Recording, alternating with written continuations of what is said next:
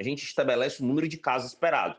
Vamos pensar na dengue, por exemplo. A gente tem um número de casos esperados de dengue todo ano. Se em um determinado ano esse número de casos aumenta bastante, ou seja, passa daquele número que é esperado, a gente diz que a gente está vivendo uma epidemia, né, uma, uma nova epidemia pelo vírus.